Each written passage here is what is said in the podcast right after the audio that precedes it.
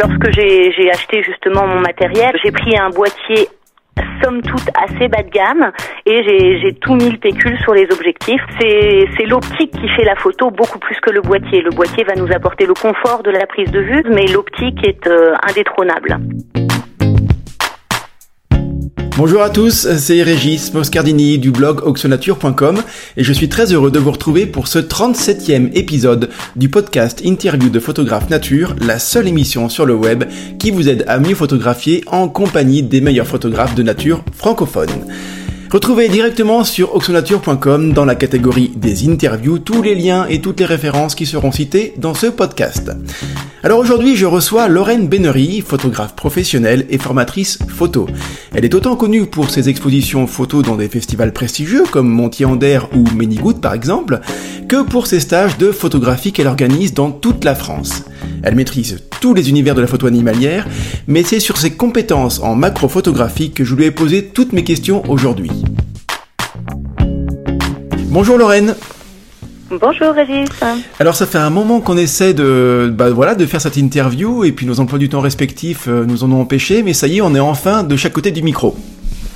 Voilà, c'est pas mal. J'en profite du coup pour euh, te féliciter pour ton blog parce que euh, je trouve ça. J'ai regardé un petit peu, je le connaissais de loin et, et je trouve ça très intéressant. T'as plein de belles choses. C'est gentil, merci. Est-ce que tu peux, Lorraine, s'il te plaît, te présenter en, en quelques mots, toi, et puis puis aussi ton parcours photo?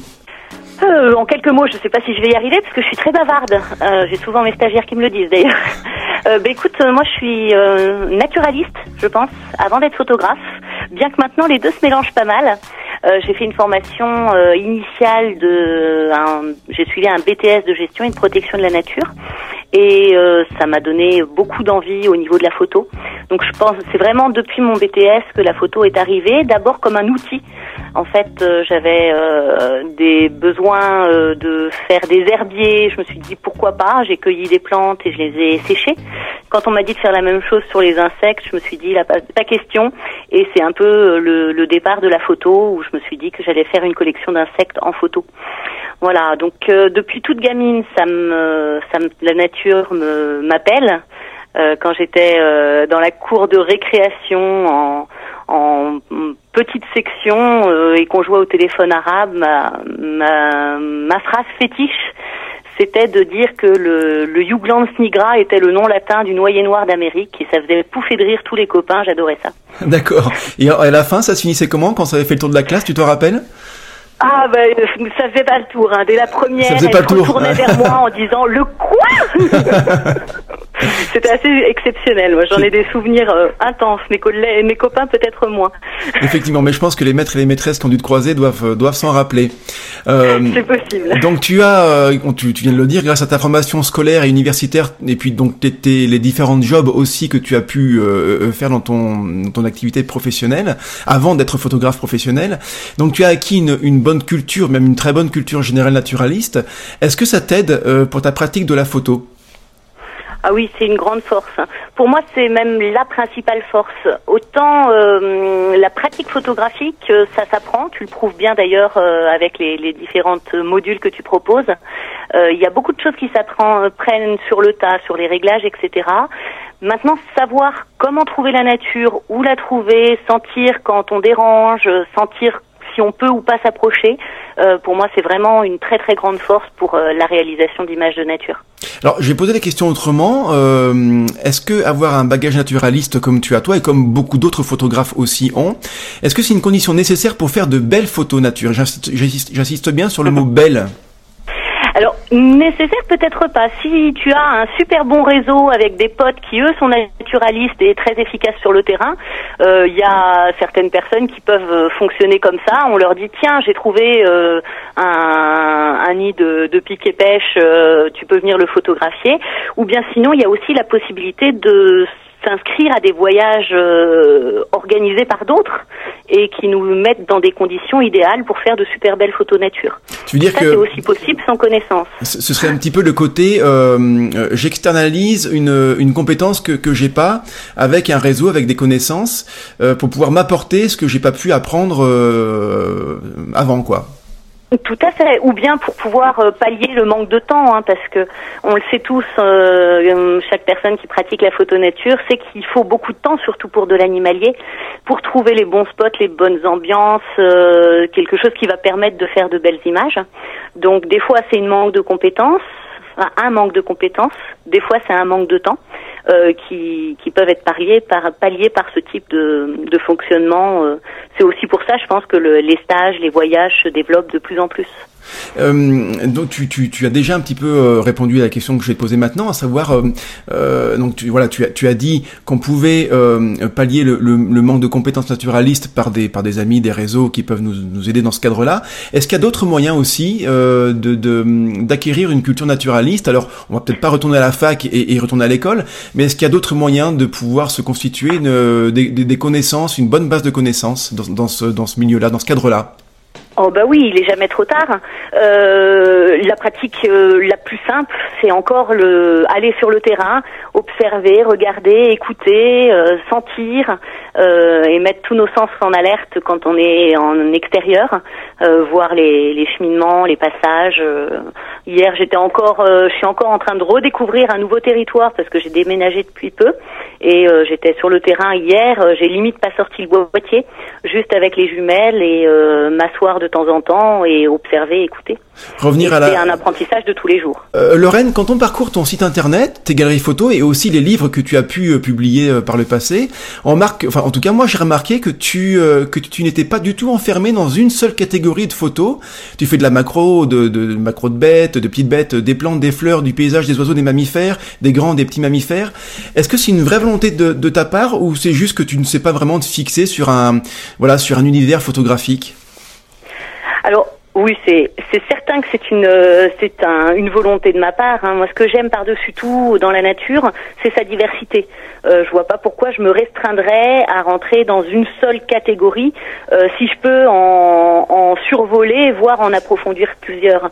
Et c'est vraiment ce que ce que je veux mettre en place. Alors, je suis souvent euh, mis dans la case macro photo parce que on, en reparlera. C'est vrai que je fais beaucoup toute la, tout le côté pédagogique. Je le fais autour de la macro photographie, mais moi dans ma pratique, je, m'éclate et je me fais plaisir à photographier une, une simple mouche comme un sublime balbuzard pêcheur en train de sortir son poisson de la Loire. Euh, donc euh, donc j'adore tout faire et je veux pas me restreindre. J'aurais un petit peu tendance à penser que ce serait presque un, défaut. Alors c'est peut-être un petit peu le côté, euh, j'allais dire marketing du, euh, euh, de, la photo qui, ressort, mais ce serait presque un défaut de, toucher à, tout euh, comme tu le fais parce que le public aime bien mettre une étiquette sur un photographe. voilà, Munier c'est blanc et froid, Philippe Mouès forêt et serre, Teddy Bracard c'est renard, et finalement Lorraine Benry ben bon, tu l'as dit, il y a, la macro, mais on, on, on sait pas trop. Est-ce que ça peut être un, défaut sur le, le côté, c'est pas un gros mot, hein, mais sur le côté business du, de ton activité de photographe? Alors, pas vraiment. Euh, déjà, par exemple, on peut dire que euh, Vincent euh, est parti en safari photo au Kenya dans les infrastructures de Tony Crocetta. c'est pas vraiment l'épaule, ça. Non. Il, a fait d'excellentes photos. Teddy, est-ce que dans, dans 15 ans, il pourra continuer à faire son activité uniquement sur le renard? Je ne sais pas. Enfin bref, des cases, c'est bien. Euh, moi, j'aime bien l'ouverture et euh, je trouve pas que ce soit un défaut de, s'ouvrir à, à l'ensemble de ce qui peut se présenter. Sur ce côté touche à tout, la seule contrainte que je vois, euh, c'est qu'il est très difficile de sortir des photos de concours, vu le niveau des concours actuels. En fait, je m'explique. Euh, très souvent, je mets en place des affûts dans le projet d'un livre. J'avance sur euh, la, thématique, sur le sujet. Et lorsque je fais trois, quatre, cinq photos bookinisables, c'est-à-dire qui vont être enfin, qui vont plaire au grand public, je laisse tomber l'affût pour passer à un autre sujet, pour avoir de la diversité. Et c'est souvent ce que je fais dans les livres. Le problème, c'est que je sais très bien que pour avoir une photo de concours qui puisse euh, exploser et ressortir vu le niveau actuel, il faudrait que je reste une semaine, deux semaines, trois semaines, quatre semaines. J'ai fait tout le travail d'amont, je fais quelques photos et je m'en vais, je vais faire autre chose. je, je comprends, je comprends complètement ton, ton point de vue, effectivement. Euh, alors, je sais pas si on peut utiliser le mot se lasser parce que je pense que tu serais pas le genre de personne à te lasser d'observer euh, la même la même espèce dans ton affût, mais en tout cas, tu as envie, voilà, de passer à autre chose, euh, voilà, pour euh, aussi assouvir une passion qui euh, qui est très générale sur la nature, quoi. Mm, tout à fait. Alors c'est sûr que moi je me lasse pas. Hein. Euh, un mois sur le même sujet, ça me ferait tout autant plaisir. Je dirais même ça me ferait euh, encore plus plaisir d'avoir le temps de passer un mois sur le même sujet. Mais tel que j'ai développé mon activité de photographe nature, euh, ben, je trouve pas le temps de passer un mois sur le même sujet. Et du coup, euh, je, saute d'un sujet à l'autre euh, pour avoir euh, beaucoup de beaucoup de choses à présenter dans ma photothèque mais du coup passer moins de temps avec chacun. Non, c'est intéressant comme méthode parce que je suis sûr que ceux qui nous écoutent doivent aussi se demander parfois comment font certains photographes pour sortir des photos fabuleuses dans des concours. Bah, la réponse tu l'as apportée, c'est-à-dire qu'ils y passent énormément de temps au détriment peut-être d'universités que eux n'ont pas et que d'autres comme toi ont. Donc voilà, c'est une méthode comme une autre. C'est aussi une question de, sensibilité. Certains aiment bien passer du temps et, se perfectionner sur un point précis, d'autres d'autres moins. Euh, on va parler un petit peu de ton matériel photo, Lorraine. Alors euh, souvent les photographes euh, euh, préfèrent parler comme on vient de faire de nature ou de, de, de méthode de prise de vue plutôt que de matériel, mais n'empêche que euh, ceux qui débutent aiment bien aussi avoir des, des, des valeurs de référence sur ce qu'utilisent les, les, les, photographes experts. Alors toi justement, qu'est-ce que tu utilises Lorraine? Eh ben écoute, je vais fêter ce mois-ci les 10 ans de mon 500 mm. Euh, voilà, je me suis aperçue que ça faisait pile pile dix ans que je l'avais acheté. Euh, actuellement, je, je, travaille donc avec Canon, avec un 5D Mark III, euh, donc un plein capteur, qui est euh, depuis quelques mois mon unique boîtier. C'est un peu dangereux, mais euh, il y a de bons services après-vente sur ces sur ces marques-là. Pourquoi, tu dis, pourquoi tu dis dangereux, Lorraine? Pardon, je te coupe, mais pourquoi tu dis que c'est dangereux? Dans quel sens?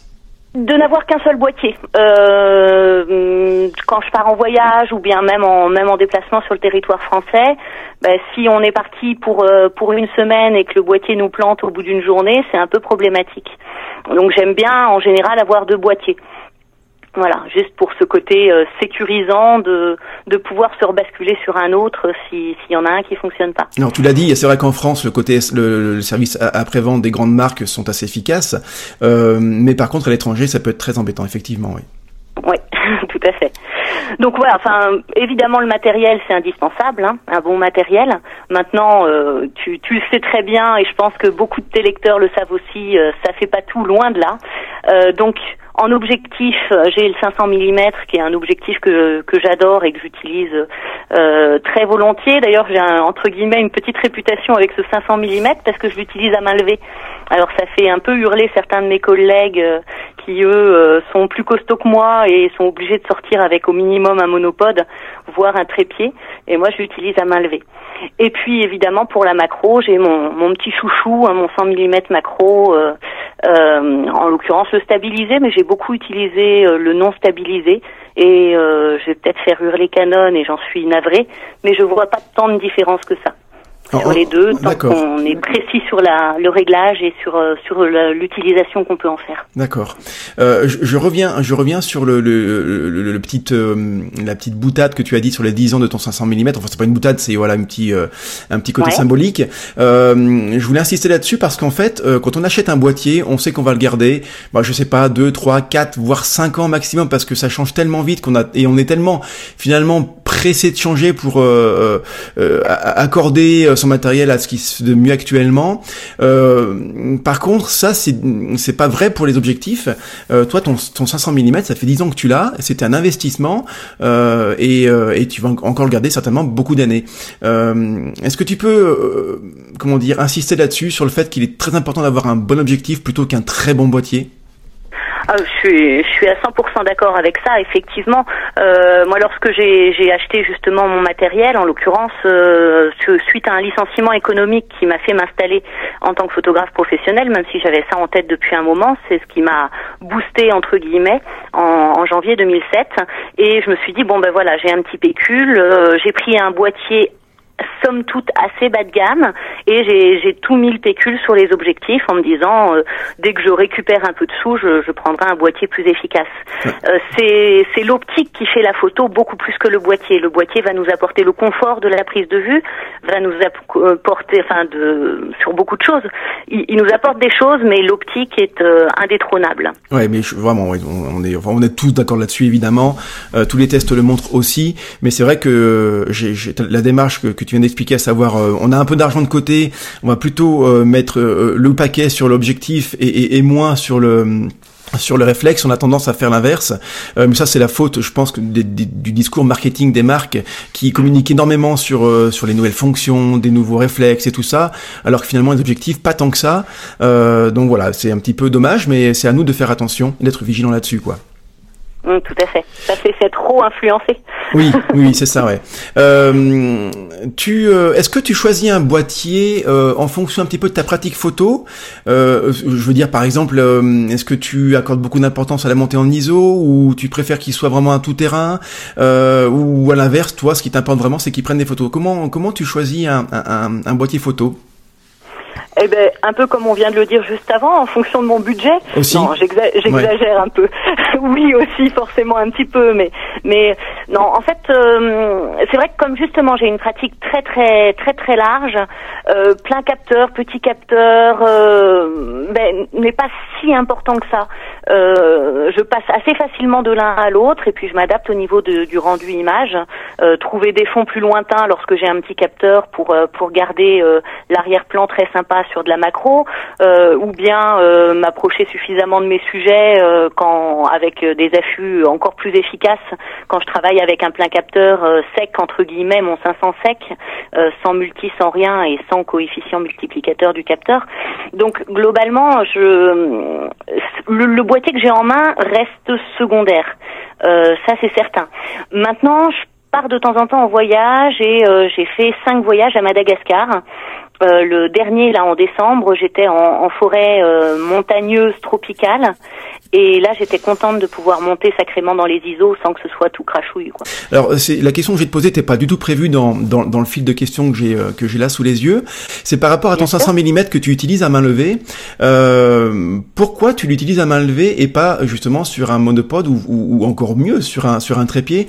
C'est quoi? C'est une question de liberté de mouvement? C'est une question de d'habitude? Comment euh, c'est une question par rapport au sujet que tu veux photographier. Comment tu l'expliques? Alors en fait, euh, bon, évidemment, si je vais en affût fixe, euh, je vais l'utiliser sur trépied. Hein, je vais pas rester euh, 4 heures euh, avec l'appareil posé sur les bras. c'est plus dans la liberté de mouvement. tout ce qui est en déplacement, je trouve que le, trépied me nuit à la nuit à la rapidité de l'exécution de l'image. lorsque j'ai un oiseau au vol et que j'avais pas prévu ou un chevreuil qui part en courant, si je suis sur le trépied, je peux pas le suivre. À bout de bras, très facilement, je me mets en position de tir, entre guillemets, et j'ai remarqué que j'étais beaucoup plus réactive lorsque je l'avais à main levée. Euh, et même le monopode me permet pas, quand je me déplace en forêt, que j'ai le, le, le 500 monté sur le boîtier, posé sur l'épaule, ben lorsque j'ai le trépied ou le monopode, j'étais, j'avais une, une vitesse beaucoup beaucoup plus lente. Après, j'ai et c'est vrai que je, je, je, joue souvent avec ça euh, pour euh, pour faire rigoler un petit peu, mais c'est très sérieux. J'ai la chance d'avoir une forte poitrine et du coup, lorsque je, je regroupe mes bras le long de mon corps, je, m'appuie fortement et j'ai l'œil qui tombe pile au niveau de l'œilleton de mon appareil. Alors que vous, messieurs, lorsque vous refermez vos bras contre votre corps, vous êtes obligé de, de vous casser le cou pour mettre euh, votre œil dans l'œilleton. Et du coup, vous n'avez pas du tout la stabilité que je peux avoir euh, lorsque je l'utilise à main levée. L'autre jour, euh, euh, j'ai euh, fait une petite séance photo et on m'a prêté le un 150 600 mm de, de, de chez Sigma. Euh, J'étais pas du tout à l'aise parce que euh, c'était très très lourd. Je retrouvais pas mes sensations d'équilibre, voilà, de, de liberté de mouvement que je peux avoir avec mon 300 mm. donc voilà, ben oui, il faut il faut il faut trouver son le bon équilibre entre la liberté de mouvement et puis et la stabilité. C'est pas facile à faire. Il faut tester. Encore une fois, c'est souvent la, la, la vérité du terrain qui détermine un petit peu notre pratique. Il faut tester les choses, quoi. Exactement, et puis ça s'acquiert avec le temps. Hein. Moi, il m'a fallu bien six mois avant de domestiquer mon 500, et lorsque je reste trop longtemps sans pratiquer et sans le prendre, quand je le reprends, je me dis oh là, quelle horreur Et il me faut quelques quelques heures pour euh, pour être à nouveau efficace avec. Ouais, ouais, c'est vrai. Ouais. Il faut, il faut, il faut pratiquer. C'est comme, comme plein de choses, comme la musique, comme, comme le sport. Il faut, il faut pratiquer et, ne pas s'arrêter. On va maintenant aborder, euh, eh ben, ce qui va peut-être plus nous intéresser, à savoir vraiment la, ta pratique photo sur la macro et sur les petites bêtes. Euh, donc tu as sorti un livre il y a un peu plus d'un an, non même pas d'ailleurs, c'était en septembre 2015, euh, qui s'appelle Le Kama Sutra des petites bêtes. Euh, donc tu l'as sorti euh, en auto, enfin auto-édition, tu as créé une maison d'édition euh, pour pouvoir sortir tes livres. Hum, ma première question, Comment t'es venue cette idée? Alors, elle n'est pas saugrenue, mais elle est quand même euh, originale de photographier les petites bêtes du jardin sous l'angle de leur sexualité. Qu'est-ce qui t'est passé par la tête? En fait, les petites bêtes, j'ai photographié sous tous les angles. Mais euh, depuis euh, depuis euh, des années de pratique, 20, 25 ans, je sais plus trop, je me suis rendu compte que dans ma banque d'images, j'avais plein plein plein de photos d'accouplement. Et pour une très bonne raison, c'est que c'est souvent quand on va se promener qu'on croise des papillons, des criquets ou plein d'autres bestioles qui copulent. Du coup, je me suis dit, tiens, qu'est-ce que je vais bien pouvoir faire avec ça? Et donc, il y a à peu près 5-6 ans m'est venue l'idée de, de faire le livre euh, et de faire le Kama Sutra des petites bêtes. Alors, pour, euh, je profite de l'interview pour euh, m'excuser auprès de, de Marc Giraud, Giraud euh, qui avait fait le, le Kama Sutra des demoiselles. Mais je dois avouer que j'avais trouvé ce titre qui me plaisait beaucoup avant de découvrir le super bouquin de Marc. Et du coup, je, comme j'avais vraiment tourné ce que je voulais dire, ma banque d'images, etc., autour de cette thématique, ben, j'ai gardé le, le titre. Donc, on a deux livres qui ont un titre assez proche. Maintenant, il y a plein de Kama Sutra euh, humain. Oui, évidemment. Évidemment, le, le modèle n'est pas déposé, hein. Exactement, le Kamala Sutra, il y en a plein et il, faut en profiter. Donc voilà, j'avais beaucoup de photos d'accouplement. Euh, après, le gros travail a été de, de trouver un chapitrage pour que ce soit pas juste euh, eh ben, un, un bête album photo, entre guillemets, où on tournerait les pages euh, et on verrait une succession de d'accouplements. Donc l'idée c'était de, trouver un chapitrage, de donner du dynamisme pour qu'on ait vraiment un livre intéressant, rigolo à la fois et, qui puisse plaire à beaucoup. Alors j'insiste euh, vraiment sur ce que tu dis par rapport à, la, à, comment tu as trouvé l'idée. En fait, l'idée t'est venue mm, par rapport au, nombre de photos que tu avais et, euh, et tu t'es tu t'es pas dit un jour ah tiens je vais faire les petites bêtes, euh, je vais traiter les petites bêtes sous la, sur leur sexualité. C'est pas comme ça que c'est venu. Hein. T'as pas une idée comme ça qui est venue de, de nulle part. C'est parce que tu avais déjà plein plein de photos qu'en les regardant ça t'est ça ça a mûri lentement. Euh, au contact de tes propres photos. C'est comme ça que ça s'est passé. Voilà, tout à fait. Et puis ça m'a donné euh, un fil conducteur pour euh, pour partir sur sur cette thématique. Ouais, non, c'est intéressant parce que souvent ce que je voulais trouver, c'était, euh, je suis à, mon sixième livre avec la sortie de celui-là, et et donc et du coup j'avais j'avais créé une collection que j'appelle Clin d'œil nature. Donc celui-ci est le est le deuxième tome, et et pour le côté Clin d'œil nature, je trouvais que c'était marrant, et surtout je cherchais une thématique. je sais toucher les photographes, je sais toucher les natures naturaliste. Et je voulais essayer de toucher d'autres personnes qui soient ni photographes ni naturalistes en plus. Et je me suis dit qu'avec cette petite thématique rigolote et sexuelle, entre guillemets, parce que c'est le nerf de la guerre, hein, il faut pas se, se leurrer, on... on a tous besoin de ça pour la pérennité de l'espèce. C'est ça, de, et de toutes les espèces. Et de toutes les espèces. et de toutes les espèces faune comme flore et comme humain. Une petite parenthèse, j'écoute pas mal d'émissions sur Internet et des podcasts sur France Inter. leurs émissions naturalistes, scientifiques sont vraiment géniales, notamment les petits bateaux le dimanche soir sur euh, sur France Inter. Euh, il y a plein de petites questions qui sont posées par des enfants. Et une question avait été posée, donc là vraiment c'est une grosse digression, on n'est plus dans la photo, mais peu importe. Une, question avait été posée par une, une petite fille ou un petit garçon, je sais plus, peu importe. Et c'était en gros pourquoi on meurt, quoi? Pourquoi on est on est voué et pourquoi toutes les espèces sont vouées à mourir? Eh bien en fait, euh, la réponse du philosophe, je crois, c'était un philosophe et même pas scientifique, c'était de dire, euh, eh bien, une fois euh, qu'on s'est accouplé, une fois qu'on a fait le travail de, de, de pérennisation de l'espèce, eh bien, finalement, il n'y a plus rien à faire, et qu'au bout d'un moment, une fois que c'est fait, eh bien, qu'est-ce qu'il reste à faire? C'est mourir, quoi. Euh, le, le, le, travail de toutes les espèces, de tous les individus, c'est de, c'est de s'accoupler et, et, de faire des petits. Mais une fois que c'est fait, ben, ben voilà, quoi. Le, le job a été fait et on peut passer à la suite.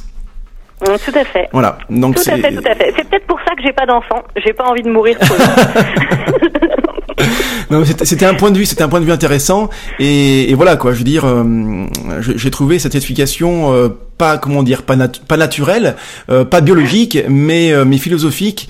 Et c'était c'était plutôt intéressant comme euh, comme comme point de vue. Et tu l'as dit, c'est le nerf de la guerre. Hein, la reproduction, quelle qu'elle soit, c'est le nerf de la guerre. Donc avec les mammifères et, et, et les oiseaux, capter une attitude sympa sur le sur la photo, sur le capteur, une attitude uh-huh. sympa et originale, demande de bien connaître en amont son sujet pour par exemple, savoir anticiper ses mouvements. en gros, je sais que tel animal a ce comportement-là précisément parce qu'il va s'apprêter à, s'envoler, donc je m'apprête à, photographier. Est-ce que chez les insectes, euh, on, a la même contrainte de connaissance de, l'espèce pour pouvoir anticiper, je sais pas moi, tel ou tel mouvement, même si peut-être plus lent? Est-ce qu'on doit se connaître, de connaître par cœur euh, l'animal l'insecte? Alors, moi je trouve que c'est moins contraignant en ce qui concerne la connaissance, euh, ou plus exactement, elle s'acquiert plus facilement euh, avec euh, avec le temps. En fait, ce qui est difficile, lorsque, surtout quand on est sur des insectes volatiles, qui c'est-à-dire qui s'envolent facilement, type oiseau. pardon, type papillon ou libellule, ce sera mieux comme ça. Une fois qu'on est proche, on, sauf si on fait vraiment un grand mouvement euh, qui va les, les faire s'enfuir, on peut assez facilement bouger, tourner autour, euh, délicatement bien entendu, mais, mais du coup on va avoir euh, plus de, je dirais, d'intimité et de proximité avec le sujet. donc je dirais que c'est là la différence, et, et du coup on peut prendre plus le temps pour l'observer alors que sur euh, sur pas mal d'oiseaux et de mammifères, on, observe bien entendu, mais une petite moment, un, petit moment d'une scène et ensuite euh, le reste s'éloigne. Enfin, mm. l'animal s'éloigne. Mm. Euh, c'est peut-être ça la différence. Après, bien entendu, plus on a de connaissances, plus on va trouver facilement les sujets pour pouvoir les photographier et ça c'est valable aussi bien en animalier pur qu'en macro. Bien sûr. Euh, si on prend par exemple, j'ai une photo de, de, en tête de, on appelle ça les gendarmes, c'est une espèce de punaise en fait. Euh, Est-ce que euh, euh est-ce qu'il faut, est-ce que tu t'es vraiment documenté euh, avant pour savoir quand, quand est-ce que se passait leur période d'accouplement? Est-ce qu'il y a en amont un travail de, de voilà de recherche naturaliste? Alors c'est presque plus en aval que j'ai ma recherche naturaliste.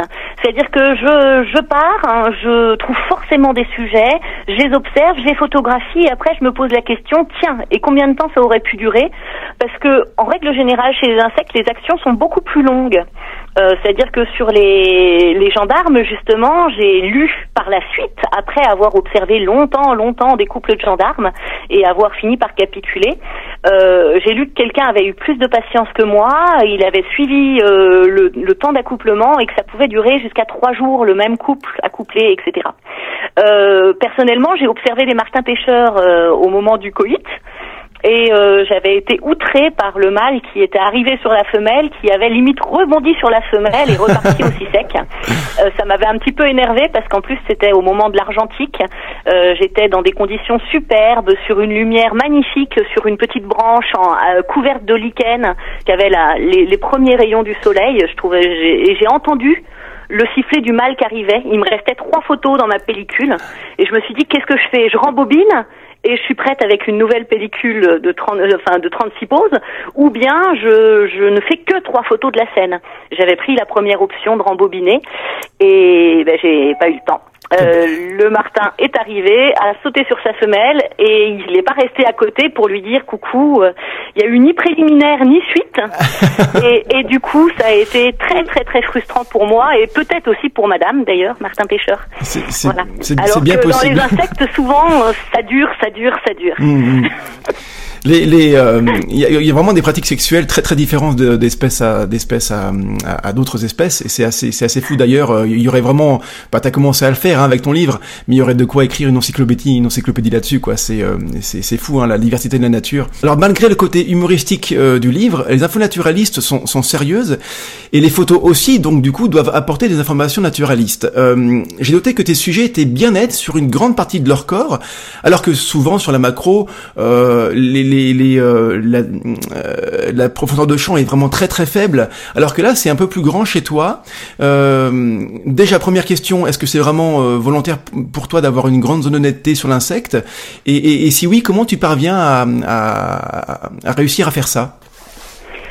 Alors oui, euh, la, la zone d'honnêteté sur l'insecte pour moi est importante justement parce que pour, pour montrer vraiment les détails, euh, j'ai l'avant-dernier chapitre qui s'appelle l'instant X avec un, un sous-chapitre qui s'appelle Sans tabou on dévoile tout. Et pour avoir le droit de siéger dans ce chapitre-là, il fallait impérativement que je puisse voir clairement sur l'image l'appendice sexuel du couple, euh, voir les deux appendices sexuels attachés.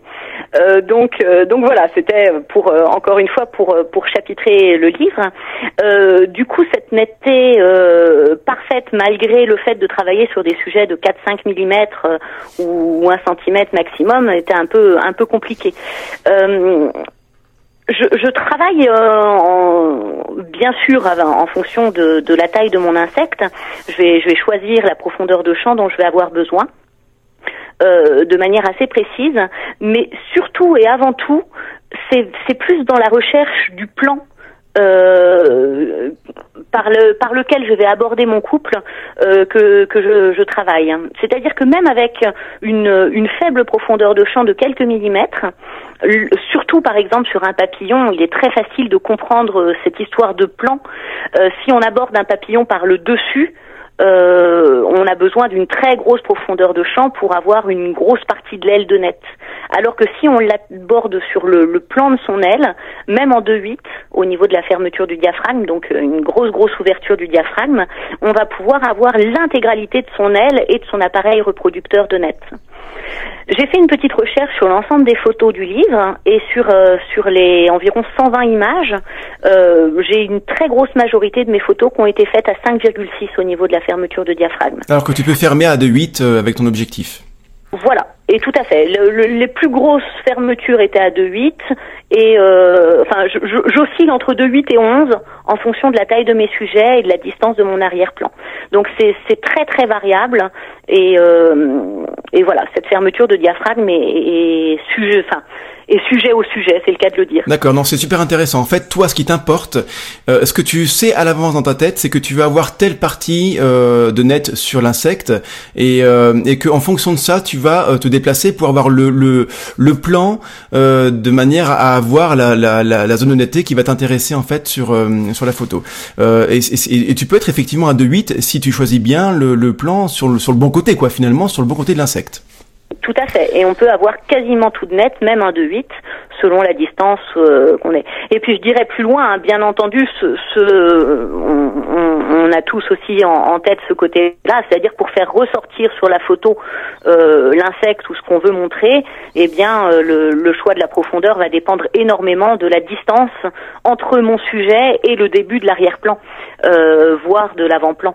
Et, et ça, c'est aussi très important, c'est-à-dire que pour faire ressortir, il n'y a pas que la netteté. Si on veut faire ressortir un détail, euh, l'appareil euh, génital en l'occurrence pour mathématiques du Kama Sutra, euh, il y a à la fois la, la précision de la netteté et de la map sur mon sujet, et à la fois l'arrière-plan et sa distance qui va me permettre de d'augmenter ou de diminuer ma profondeur de champ. Mais souvent les petites bêtes se retrouvent quand même dans des euh, dans, dans les herbes, dans les dans, dans la végétation assez dense. Est-ce que c'est pas ah compliqué Est-ce que c'est pas compliqué justement de parce que l'arrière-plan la, la, est, est, euh, est, assez présent, il est assez proche. Est-ce que c'est pas compliqué d'avoir cette ce fond, ce fond flou dont tu parles?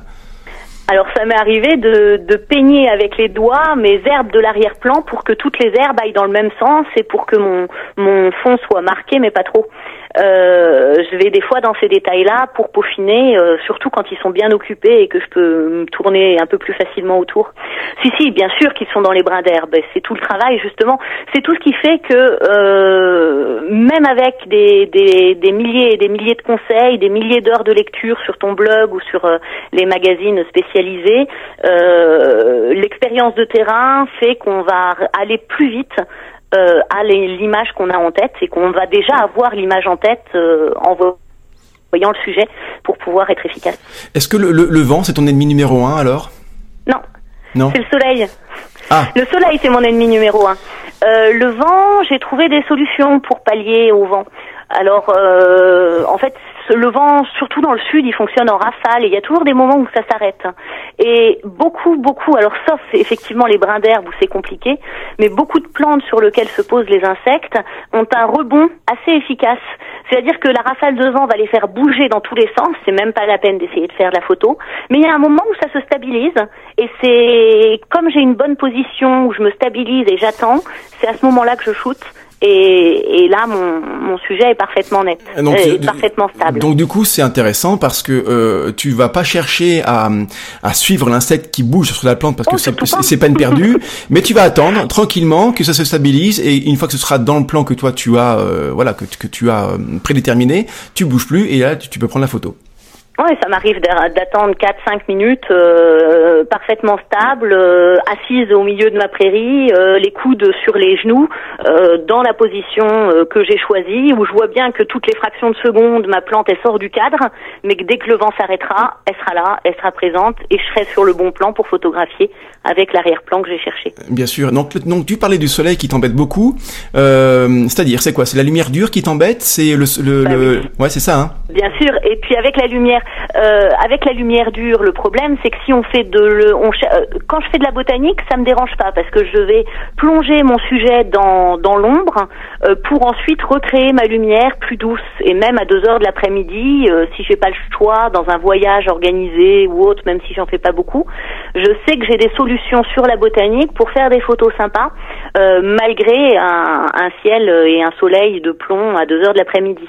Par contre, sur les petites bêtes, en général, elles aiment pas qu'on leur fasse de l'ombre en pleine journée, et du coup, là, ça devient plus difficile. Ça peut les faire fuir, hein. C'est-à-dire que le ah l'ombre, l'ombre qui apparaît d'un coup. D'ailleurs, c'est un, un, truc euh, qu'on connaît, enfin que, que les, les, macroteux connaissent pas mal. C'est-à-dire que si euh, si on fait de l'ombre, si on tourne autour du sujet et qu'on fait de l'ombre, effectivement, c'est vraiment un, comment dire un, mouvement, voilà. La principale raison. une des raisons, exactement. Ouais, On peut faire autant de bruit qu'on veut. Hein. C'est pas comme avec les, les blaireaux ou les renards. On peut crier et c'est pour ça d'ailleurs que, que tous mes stages, je les fais autour de la macro. Euh, quand on me pose une question, je peux y répondre euh, largement, euh, même à 2 cm de mon sujet sans avoir peur de le faire fuir. Ils ont absolument pas de réaction au niveau de, au niveau de l'ouïe. Par contre, le moindre mouvement et une ombre qui les touche, ça décolle en une fraction de seconde. Exactement. Alors tu, la transition est parfaite, Lorraine. C'est comme si ça avait été bossé à l'avance. C'est superbe. J'aimerais justement à présent qu'on parle de tes stages photo nature. Alors tu n'es mhm. évidemment pas la seule photographe à, proposer ce type de stage-là. Par contre, euh, tu fais quelque chose que il me semble, tu es la seule à faire. Euh, bah, tu me diras si je me trompe, hein, s'il y en a d'autres qui le font. Mais toi, tu te déplaces dans différents coins de France et, et en gros, tu vas vers les stagiaires euh, plutôt que l'inverse. C'est-à-dire que c'est pas les stagiaires qui va venir, par exemple, euh, je sais pas moi, dans la Bresse ou par exemple dans les Alpes ou alors euh, en Bretagne pour aller voir le, euh, le, le formateur. Mais c'est toi qui te déplaces dans les différents coins de France. Est-ce que euh, c'est, est-ce que ça marche bien? Est-ce que, est-ce que c'est une, une bonne méthode ça? Alors, euh, le fait que je sois la seule à le faire, ça je ne sais pas. Peut-être que, ayant interviewé plein d'autres photographes, euh, bah, je suis contente de, pour l'instant de ne pas avoir trop de monde sur ce créneau entre guillemets. Euh, moi, je n'ai pas de nom particulièrement de, de, collègues qui feraient la même chose à se promener partout. Euh, je dirais que c'est un petit peu comme euh, ce dont on a parlé au départ, à savoir que j'ai pas de, de sujet favori, de, de sujet type et une case dans laquelle on peut le, me mettre. Pour le territoire français, c'est un peu pareil. On a la chance d'avoir un pays très riche et très varié, avec des biotopes euh, super différents qui nous amènent des espèces différentes également. Et, et j'adore cette euh, cette diversité dans ma pratique.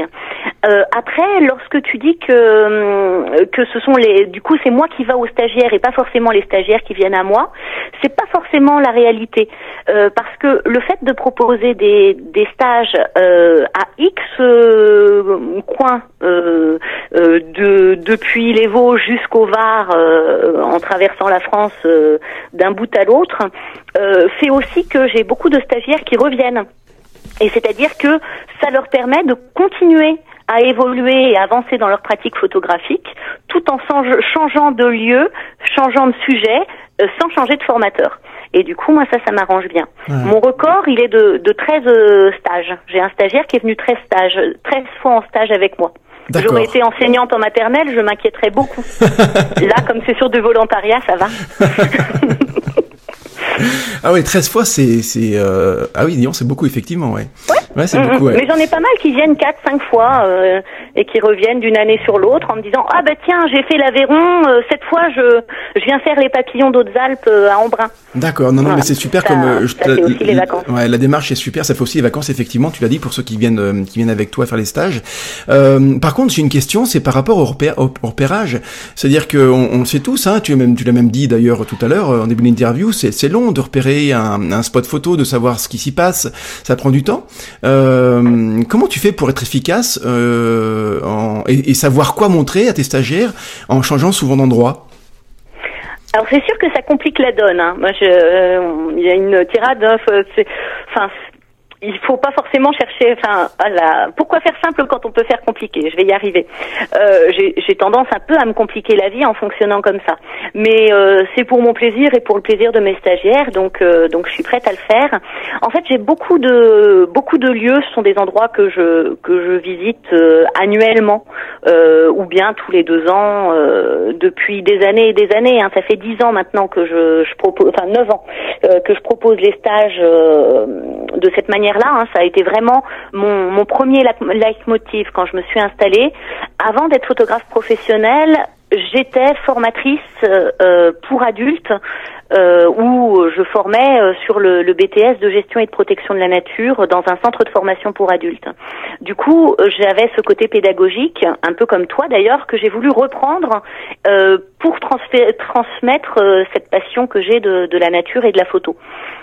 Et du coup, euh, je me suis un peu perdue. Mais du coup, C'est ça euh, de voilà, partir ça de, 10 ans de que- partir partout en France, on finit par s'y perdre. Hein. et voilà, exactement. Du coup, ça fait dix ans et plus que, que, que je me promène, que je pratique, que je vais dans ces endroits et je- du coup, je les connais pas mal. Oui, à force, Ce que je fais pour le repérage, j'y vais une ou deux journées en, en avance, avant l'arrivée de mes stagiaires. Ça dépend de l'emploi du temps et de la possibilité euh, du planning.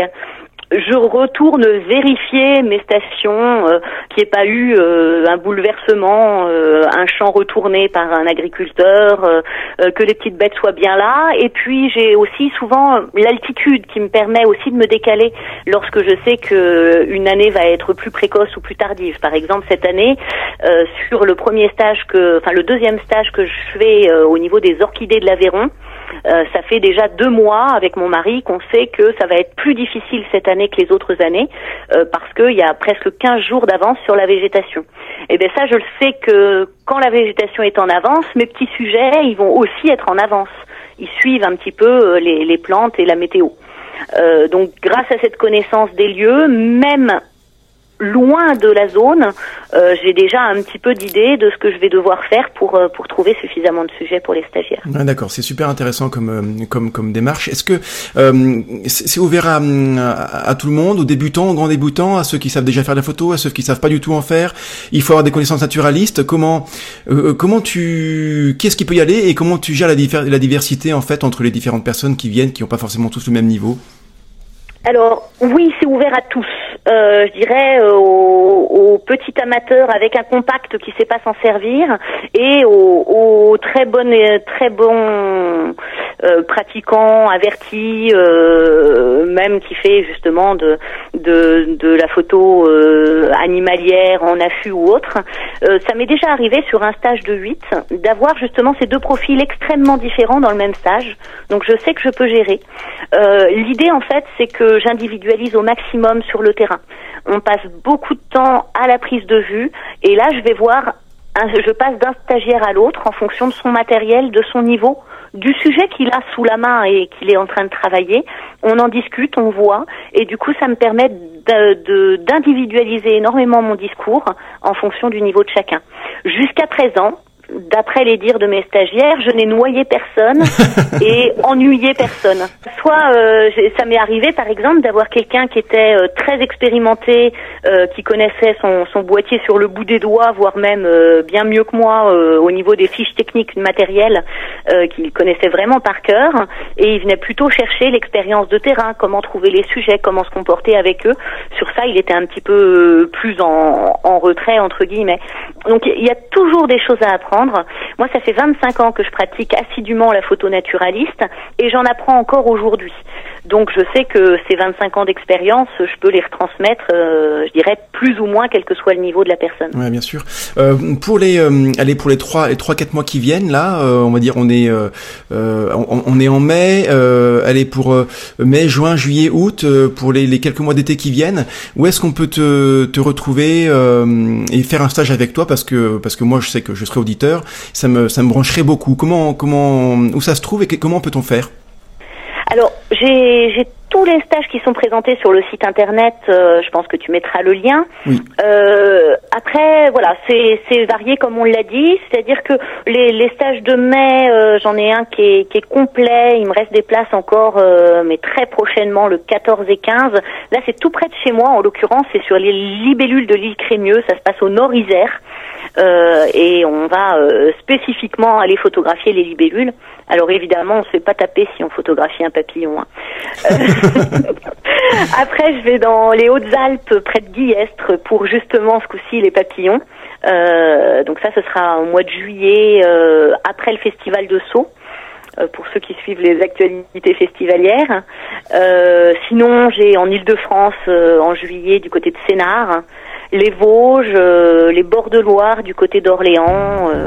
Ouais, donc vraiment, il y en a pour tous les goûts. Et encore une fois, comme tu l'as dit, euh, ça peut être pratique pour ceux qui n'ont pas envie de faire trop de kilomètres.